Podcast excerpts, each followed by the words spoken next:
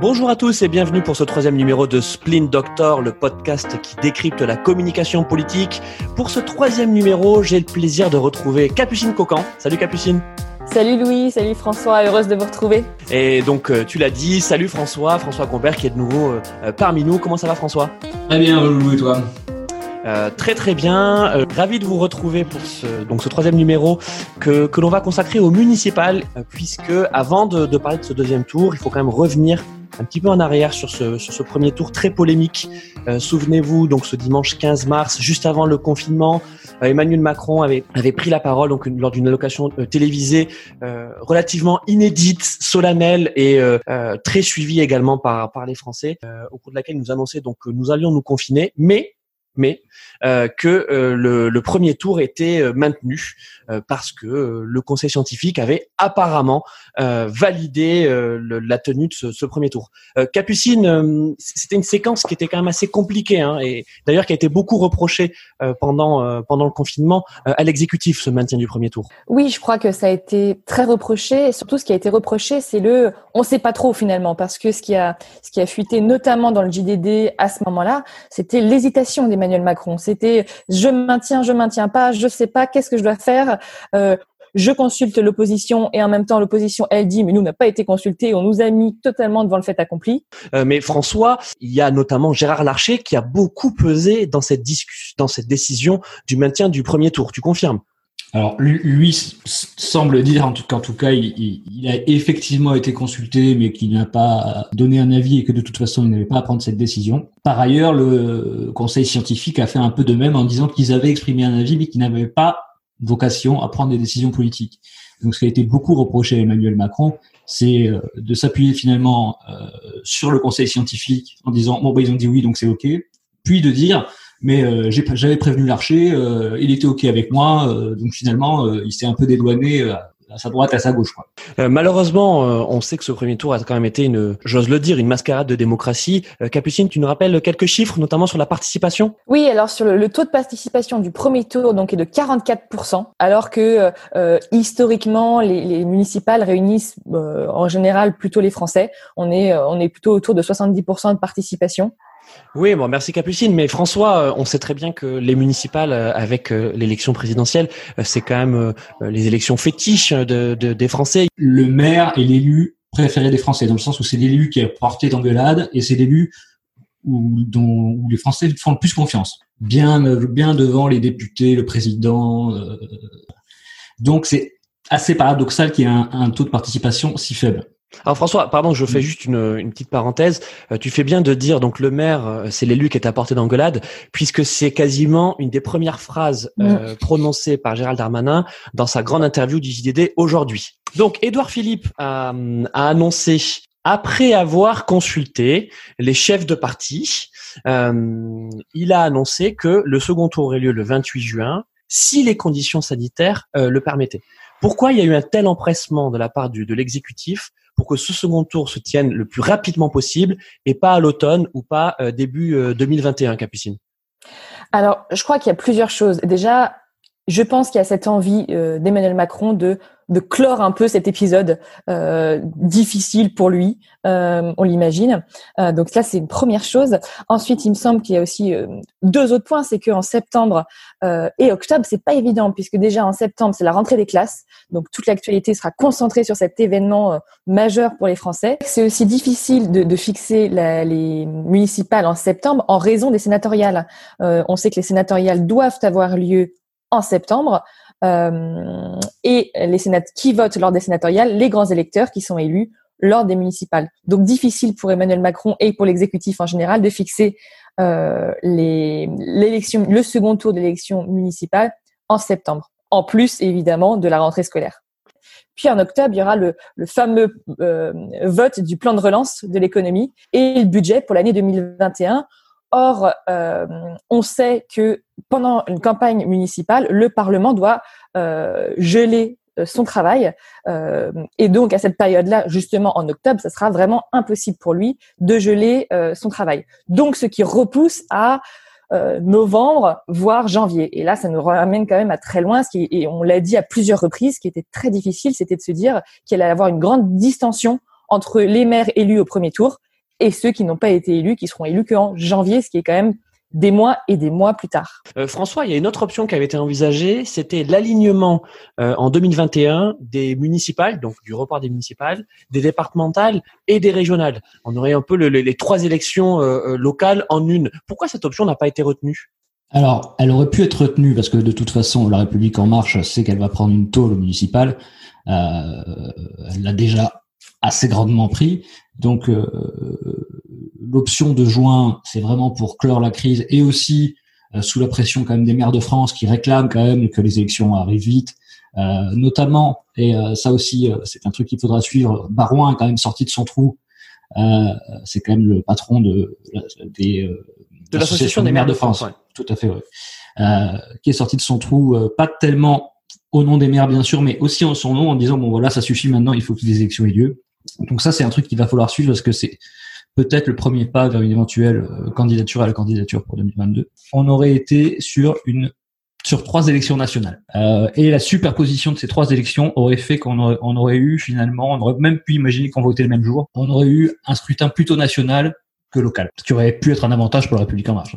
François Capucine a, a prononcé le mot magique, c'est le mot campagne, avec un second tour le 28 juin. Est-ce qu'on peut encore parler de campagne? Il faut savoir que normalement, entre le premier et le second tour des municipales, il y a une semaine.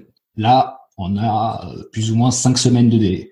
Donc, il va falloir effectivement réinventer des, modèles de campagne, notamment avec, euh, j'imagine, des meetings numériques, des, des des choses comme ça, euh, des emailing, une stratégie qui sera en tout cas beaucoup plus numérique, parce qu'on pourra plus aller serrer la main dans les marchés, distribuer des tracts, etc. Pour rebondir sur ce qu'a dit Capucine, alors effectivement, c'est un excellent moyen de clore la séquence de la crise sanitaire, de passer à des élections en juin. Ça, c'est le premier point. Néanmoins, une séquence électorale, ça doit se tenir dans une temporalité. C'est-à-dire que voilà, il y a un début, il y a une fin, c'est comme ça. Ça peut pas, ça peut pas durer un an, quoi. Et effectivement, les faire en septembre en octobre, c'est très compliqué. On a notamment entendu Jean-Christophe Lagarde, président de l'UDI, donc qui bénéficie pas d'une très grande visibilité, on, peut quand même on peut quand même le dire, mais qui a fait partie de ces voix dissonantes euh, sur euh, sur ce maintien du second tour en juin et sur le fait que les Français n'auraient pas la tête euh, à voter à ce moment-là. Qu'est-ce que tu en penses, Capucine? Alors pas la tête, c'est possible. On, on, peut quand même penser que certains vont avoir peur et, je crois que cette peur est légitime. on a aussi parlé du fait qu'il allait avoir, alors du coup, 15 semaines d'écart, si je me trompe pas, entre du coup le premier et le second tour. Euh, certains ont parlé de, primes aux maires sortants, euh, parce que pendant ces 15 semaines, finalement, les maires euh, sortants auront eu le temps de travailler et donc auront peut-être plus d'avantages par rapport à leurs concurrents qui, en plus, comme on vient de le dire, ne pourront peut-être pas faire campagne. Parce que effectivement, comme tu le disais, les maires non pas que les maires, mais dans le, on parle des municipales, les maires ont été sur le terrain pendant la crise pour rassurer les populations, pour distribuer des masques, donc ils ont été très visibles, ils ont vraiment été au contact de la population. Et euh, quoi de mieux pour faire une campagne que d'être au contact de sa population pour le rassurer? Est-ce que le, la fin de cette séquence électorale sur les municipales, ça va être le vrai élément déclencheur de, de la relance qu'Emmanuel Macron veut impulser pour la fin de son quinquennat, François? Il y a deux choses. Déjà, euh, ne pas avoir de maire dans les grandes villes, puisque c'est essentiellement les grandes villes où les maires sont pas élus, c'est un vrai problème pour la commande publique notamment pour le BTP, euh, pas d'autres secteurs, mais le BTP est très dépendant de la commande publique. Alors pourquoi euh, ça? Parce qu'en fait, euh, le fait que euh, les conseils municipaux et les maires ne soient pas installés, on est toujours dans cette phase de donc préélectorale où tout est gelé, toutes les grandes dépenses sont gelées, c'est ça? Exactement. Tu peux pas faire, tu peux pas faire d'investissement ou faire de la commande publique. Donc, j'en sais rien, acheter un immeuble, commander ci, commander ça, prendre des prestataires, et donc faire tourner l'économie locale. Et Là, on est dans une situation où euh, voilà, le gouvernement a fait énormément de choses, euh, chômage partiel, etc. Mais on a besoin maintenant aussi au niveau local de recréer euh, une de l'investissement public. ouais, tout à exactement. Il y a aussi un besoin pour Emmanuel Macron que cette séquence arrive vite pour qu'il reparte avec une page blanche à la rentrée. Après, il y a sur le côté communication, je pense en plus de l'échec politique, il y a il me semble aussi l'échec de la communication, euh, parce qu'on a bien vu qu'il y a eu beaucoup d'hésitations déjà sur le premier tour. Ensuite, sur le second tour, il y a à nouveau des hésitations, il y a un flou, on ne sait pas très bien comment ça va se passer. On sent que le Premier ministre marche complètement sur des euh, sur des œufs, euh, et je trouve qu'on sent dans leur façon de communiquer, en tout cas, un manque d'assurance euh, et un manque d'autorité, alors que justement peut-être dans cette période troublée où on a quand même besoin que la démocratie reprenne reprennent le, le, dessus. on aimerait que l'exécutif, je crois, en tout cas dans les, dans les mots, dans la communication, dans la façon de s'exprimer, fasse preuve d'autorité et on n'y est pas. On sent que, que, que, que, voilà que le Premier ministre dit bien que il prévoit une clause de revoyure euh, par rapport au décret euh, pour la fixation justement de second tour. Capucine, je, je, te trouve un petit peu dur quand même euh, parce que la conférence de presse a été plutôt maîtrisée par Édouard Philippe, François. Oui, il a fait une bonne conférence de presse. Euh, il a effectivement gardé le Joker Conseil scientifique. Des précautions. Il, il prend beaucoup de précautions tout de même. Mais il, bah est obligé, François. François, il, est, obligé de prendre ces précautions-là, puisque euh, euh, on, a reproché à l'exécutif de ne pas les avoir pris suffisamment lors du, lors du premier tour. S'il avait annoncé comme ça, c'est le 28 juin, et puis on n'en parle plus, et on prend pas de précautions, et on s'assure pas que tout va bien se passer, euh, et on n'est pas là pour vous protéger, ça lui aurait été vivement reproché. Dans ce sens-là, il a vraiment réussi l'exercice. Oui, mais, mais pardon, je te coupe juste. Il a quand même, il devait y avoir un débat avec à l'Assemblée nationale justement sur la fixation de, second, de ce second tour, sur la date. Et finalement, euh, il n'y a pas eu de débat à l'Assemblée nationale. Ça a été, ça a été effectivement, ça a été bah, vraiment rejeté par les députés qui ne voulaient pas euh, engager leur responsabilité finalement sur un choix qui était celui du président via la voix de son premier ministre. D'ailleurs, Richard Ferrand, euh, lui-même président de l'Assemblée nationale, n'était pas très convaincu par la date du 28 juin, et donc a, a, dit, euh, j'ai noté la phrase, euh, qu'il était euh, non raisonnable voilà, d'organiser des élections en juin, mais qu'il se, range, qu'il se rangerait à l'avis majoritaire de la majorité. non mais François, tu fais bien de, de parler de Richard Ferrand, parce que on sent qu'il y a un malaise au sein de la République en marche tiré euh, euh, en deux par euh, son aile droite et, son, son, aile gauche. C'est pas nouveau, mais on sent que maintenant il y a, il y a des jeux de pouvoir internes. Euh, donc il y a la création de ce nouveau groupe parlementaire qui essaie de faire pression sur sur l'aile gauche. Euh, on sait qu'à droite, euh, le fait que dans le casting ministériel, on ait des ténors, on a Bruno Le Maire, on a Édouard Philippe, on a Darmanin, on a Franck Rester, même si on peut pas vraiment le, le mettre dans la catégorie des, des ténors.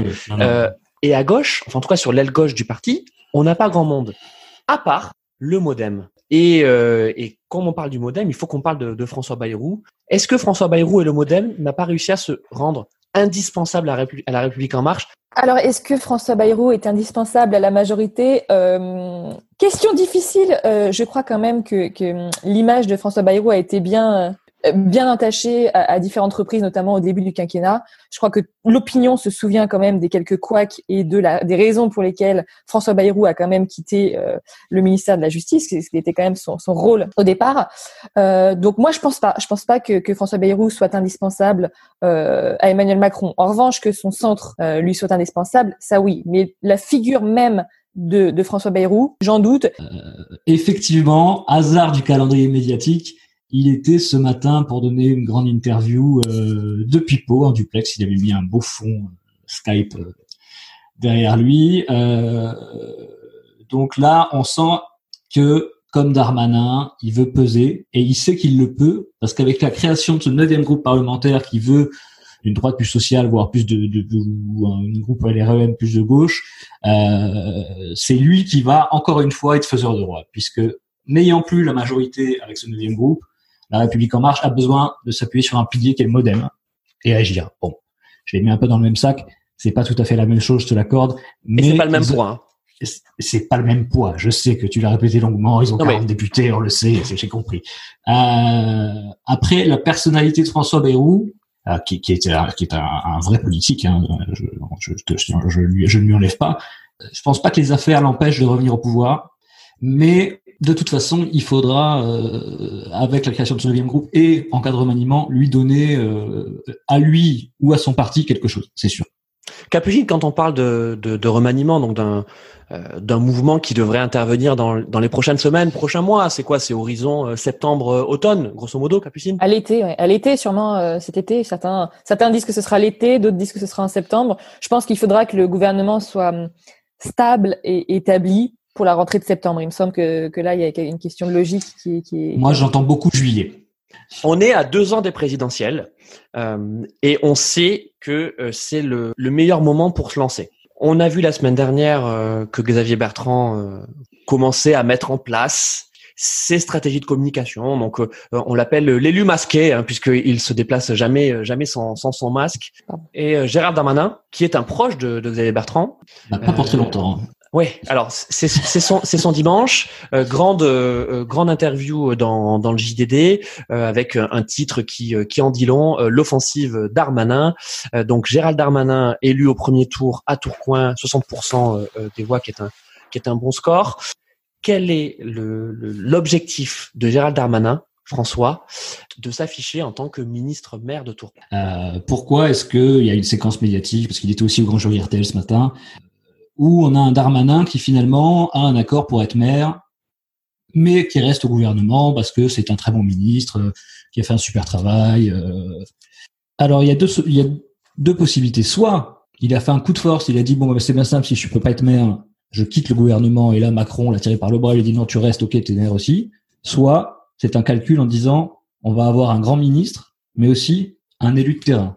Et un élu de terrain avec cette posture de grand ministre, cette aura de grand ministre, parce qu'il il, s'est quand même mis dans le costume hein, aujourd'hui. Euh, et cette interview, elle était très volontariste, et même quand il était au Grand Jury RTL, il était vraiment, vraiment dans une posture de pas d'homme d'État, mais, mais il, il, avait pris du poids, quoi. D'ailleurs, il l'a dit, je veux peser. Je crois que c'est une, des grandes Exactement. et, François, non, mais François, c'est euh, juste avant de te, laisser terminer, euh, on l'a jamais vu comme ça. Jamais, jamais. C'était incroyable. Il, est passé du gamin qui était rentré un peu comme ça, euh, du gamin, j'exagère, mais du jeune, du jeune élu qui était rentré comme ça et qui avait fait ses classes, à vraiment au loup politique et qui et qui et qui, dit je veux peser. Il, il, le dit vraiment.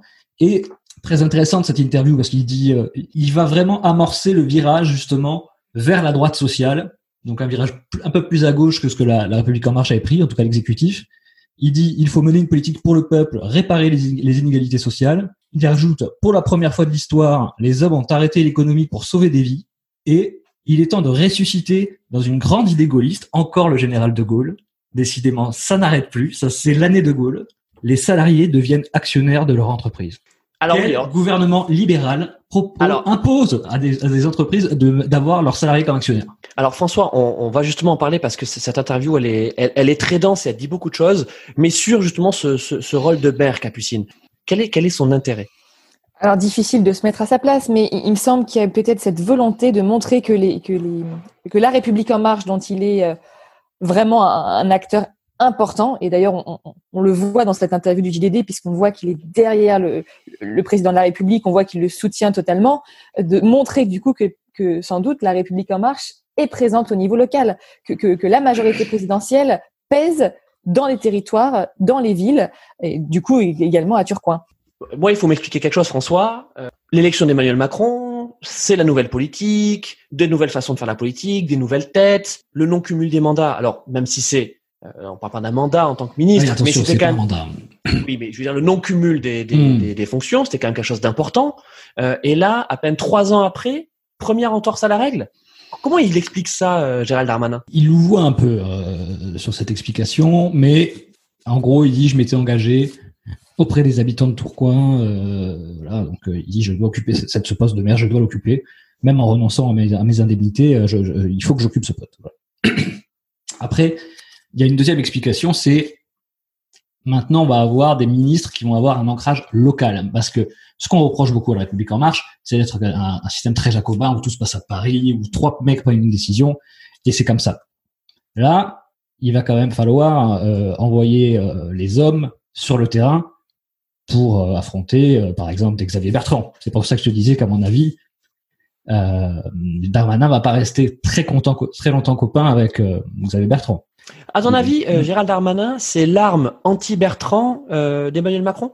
Je, le vois comme ça, en tout cas. Je pense qu'il est placé là pour être le grand homme d'État, mais qui est aussi ancré dans son territoire, comme le fait finalement euh, Xavier Bertrand en disant, moi, je fais tout pour ma région, mais je suis quand même un grand homme d'État, qu'il a été, hein, il, est, ministre, etc. Et donc, on va avoir un espèce de match entre les deux, où, pas vraiment un match, mais Darmanin va gêner Bertrand pour les prochaines les prochaines séances euh, de 2022. C'est vrai que là, il prend une dimension peut-être euh, peut-être nouvelle euh, et il s'exprime vraiment indépendamment du, du, ministre de l'économie, qui est Bruno Le Maire. Et donc, effectivement, bah, on voit bien qu'il prend la, scène médiatique. Euh, sur le sur le côté cumul des, fonctions, pour pas dire mandat, il y a aussi cette notion où il a bien précisé qu'il ne toucherait pas euh, ses indemnités en tant que maire. Il a bien bien, on, sent qu'il anticipe un peu les critiques euh, sur ce niveau-là.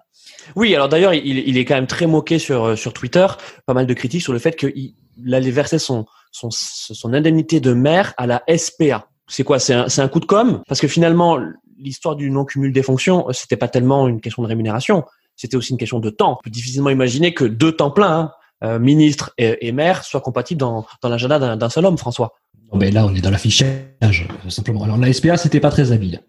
Je pense que à l'issue d'une crise sanitaire, euh, il, aurait mieux fait de, de, de donner son indemnité, euh, qui doit pas être énorme en plus, euh, aux infirmières du coin, j'en sais rien, à l'hôpital du coin. Euh, ça aurait eu plus de sens, en tout cas ça aurait eu plus de portée, et je pense qu'il aurait été moins moqué parce que ça rentrait un peu aussi dans le dans le sens de l'actualité. Gérald Darmanin, c'est quand même lui qui a fait la réforme des impôts, le prélèvement à la source. Enfin, qui a appliqué la réforme de, de des impôts qui avait qui avait été euh, actée lors de la précédente mandature. Oui, mais souviens-toi, il a quand même une grosse séquence médiatique quand il a fallu expliquer comment ça marchait, euh, que ça allait être simple, qu'il n'y aurait rien à faire euh, pour rassurer les Français, etc. Il avait d'ailleurs fait la une du JDD à l'époque. Il avait été invité sur des plateaux de télé, donc il avait eu une longue séquence médiatique euh, qui, à mon avis, lui a, lui a, lui a donné de l'épaisseur, et l'épaisseur qui aujourd'hui lui permet d'être à la place qu'il est. Oui, François, mais c'était une séquence d'information publique, pas de communication politique. Là, là, cette, la séquence d'aujourd'hui, euh, c'est une séquence politique. C'est Darmanin qui est en train de changer de division. Quand Gérald Darmanin dit euh, je reste euh, ministre maire jusqu'au prochain remaniement, qu'est-ce que ça veut dire? Ça veut dire qu'il va jouer un rôle dans, dans, dans, le prochain casting ministériel ou en fait il prépare déjà sa sortie? Il y a plusieurs choses. Déjà, il annonce le remaniement. Tout le monde l'attendait, mais personne n'avait jamais parlé de remaniement. Là, c'est acté, il va y avoir un remaniement. Première information. Deuxièmement, il fait un coup politique. Il va dire, il va, il va être vraiment dans le je veux, je veux peser, et euh, je veux mettre en place cette politique parce qu'il parle de Seguin. D'ailleurs euh, il cite la force comme Seguin puis Chevènement des, des, des, choses qui sont bon pourquoi pas. Euh, mais donc voilà il, veut revenir à, cette droite sociale et en même temps parce que c'est le truc de la Macronie il dit à un moment dans l'interview mais j'ai toujours été à gauche mais il dit François, quand même le fait le fait de le fait de parler de l'entreprise j'y venais justement le fait de dire notre rôle n'est pas de contenter le patronat le gouvernement respecte les entrepreneurs, nos mesures l'ont prouvé. Mais la question sociale est primordiale. Et là, il opère un virage en imposant sa propre vision. Et voilà, là, là, du coup, quand il dit je veux peser, il, il envoie l'artillerie lourde, quoi. C'est pour ça que je disais qu'il est dans un exercice euh, inédit. Jusqu'à présent, on l'avait vu en tant que ministre euh, des comptes publics. Euh, là, il, il, est en train de de s'inscrire dans des courants politiques, dans des dans des idées politiques. tu l'as dit, dans une certaine droite sociale. Euh, est-ce que cette droite sociale qui jusqu'à présent constitue quand même le socle euh, de la République en marche va continuer ou en tout cas peut continuer à l'être euh, pour la suite du quinquennat? Bah, je j'ai pas le sentiment que le, en tout cas, je perçois pas une droite sociale chez Emmanuel Macron, même si effectivement, dans l'épisode de la crise sanitaire, oui, il y a une droite sociale, mais c'est, je veux dire, c'est un phénomène exceptionnel. c'était un truc imprévu. C'est, je veux dire, on, on peut pas dire que voilà, l'aspect social de cette cette cette séquence soit à prendre en compte dans la politique d'Emmanuel Macron.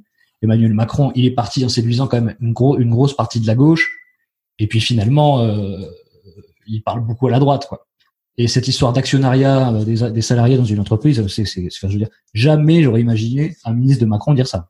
Capucine, euh, à gauche, on voit pas beaucoup de figures émerger. Alors quand je, je dis à gauche, en fait, je, je veux davantage parler euh, euh du PS. Comment on peut expliquer ce, ce manque de visibilité? Est-ce que c'est la portée du discours? Est-ce que c'est des manques de, de relais médiatiques? Alors euh, ça, il me semble que c'est un débat qui est, qui est pas nouveau et qui date, qui, qui, qui, remonte à encore quelques mois. C'est vrai que euh, on, on, sent que la gauche peine à exister. Euh, déjà sur le plan des idées et puis sur le plan des personnalités. Difficile de, de, de, de voir des personnalités vraiment émerger de la gauche. Euh, le patron du PS, euh, Olivier Faure, est quand même, à mon sens en tout cas, euh, pas une, personnalité des plus marquantes dans le pays. Et, et, en même temps, il y a quand même quelques exceptions. On voit quand même que la maire de Paris est quand même une socialiste. Anne Hidalgo a fait une plutôt bonne campagne qui s'est concrétisée par un par un, premier tour dominateur. Ça a été plus compliqué pour la République en marche puisque Rachida Dati donc est arrivé deuxième, mais on suppose que Rachida Dati a atteint son son, plafond de verre, hein, son plafond de, de, de voix à ce moment-là.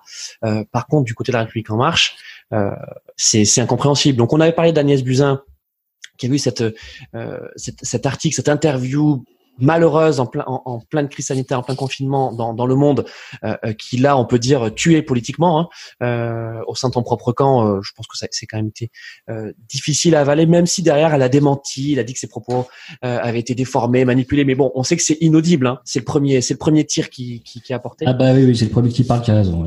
et Cédric Villani, qui euh, a plus ou moins tendu, le, tendu la main à la République en marche avec comme il a fait 6 ou 7% je crois, en disant ben voilà, mm. si vous cherchez un, un, un candidat, euh, ben je, je suis là, euh, tout en rejoignant euh, le nouveau groupe parlementaire euh, à l'Assemblée nationale. Est-ce que est-ce que Anne Hidalgo elle peut représenter ce PS qui, qui cherche à, à, devenir beaucoup plus vert qu'il n'est rose, François? C'est quelqu'un qui a son projet, son idée, et qui va la mettre en place euh, de force s'il le faut. C'est quand même une personnalité vraiment à part. Je sais qu'à un certain moment euh, de, de, de, de, son, de son mandat, elle était même considérée comme une des femmes les plus influentes du monde dans certains classements euh, par Mais elle l'est, elle l'est indéniablement.